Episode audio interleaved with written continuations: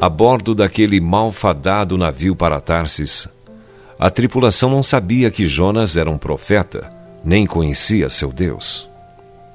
Os marinheiros eram pagãos e repreenderam o profeta de Deus por estar dormindo enquanto deveria estar buscando a ajuda do seu Deus. Em Jonas capítulo 1, verso 6 diz: Que se passa contigo? Agarrado no sono?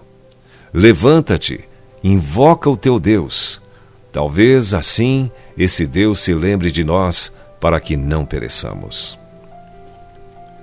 As pessoas esperam que um profeta fale o que tem para falar, concordando ou não com o que ele diz. Talvez elas nem queiram adotar a moral cristã ou o caminho do Senhor. Entretanto, elas ainda acreditam que a moralidade é uma coisa boa para os outros praticarem. Se não pregarmos o que elas sabem, que nós acreditamos, vão se sentir enganadas e decepcionadas. A igreja jamais deve deixar de falar claramente sobre o que é certo e o que é errado. Quando foi encurralado, Jonas admitiu quem era. Sua confissão surpreendeu e até mesmo assustou a tripulação. Aqueles homens eram potencialmente tementes, pois já reconheciam o poder e a autoridade do Deus do profeta. E apesar do testemunho pobre de Jonas, eles passaram a acreditar no Deus dele. Temeram, pois, estes homens em extremo ao Senhor, e ofereceram sacrifícios ao Senhor e fizeram votos, diz Jonas capítulo 1, verso 16. Aqui estava um homem que conhecia a verdade sobre o Deus maravilhoso, e ainda assim eles tiveram de pedir-lhe que lhes dissessem quem era o seu Deus. Com Jonas a bordo, deveria ter ficado bem claro quem era o seu Deus. Agora, faça a você mesmo esta difícil pergunta: Será que as pessoas sabem quem é o meu Deus?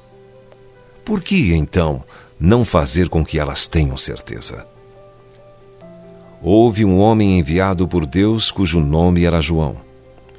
Este veio como testemunha para que testificasse a respeito da luz a fim de todos virem a crer por intermédio dele. João capítulo 1, versos 6 e 7. O Deus de nossos pais, de antemão, te escolheu para conheceres a sua vontade, veres o justo e ouvires uma voz da sua própria boca, porque terás de ser sua testemunha diante de todos os homens, das coisas que tem visto e ouvido. Livro de Atos, capítulo 22, versos 14 e 15. Deus tem sido bom para você? Você tem visto suas maravilhas e ouvido a respeito delas? Então, seja uma testemunha disso para todos os homens, e eles vão saber quem é o seu Deus. Se você foi abençoado com esta palavra, compartilhe ela com alguém. Esta devocional foi extraída do livro Devocionais de Fogo, do evangelista Reinhard Bonnke, fundador da Cefam, Cristo para Todas as Nações. Para conhecer mais sobre a Cefam e seus inúmeros projetos evangelísticos no Brasil e no mundo, basta acessar cfan.org.br ou baixar o aplicativo Cefam Brasil nas plataformas Google Play e Apple Store.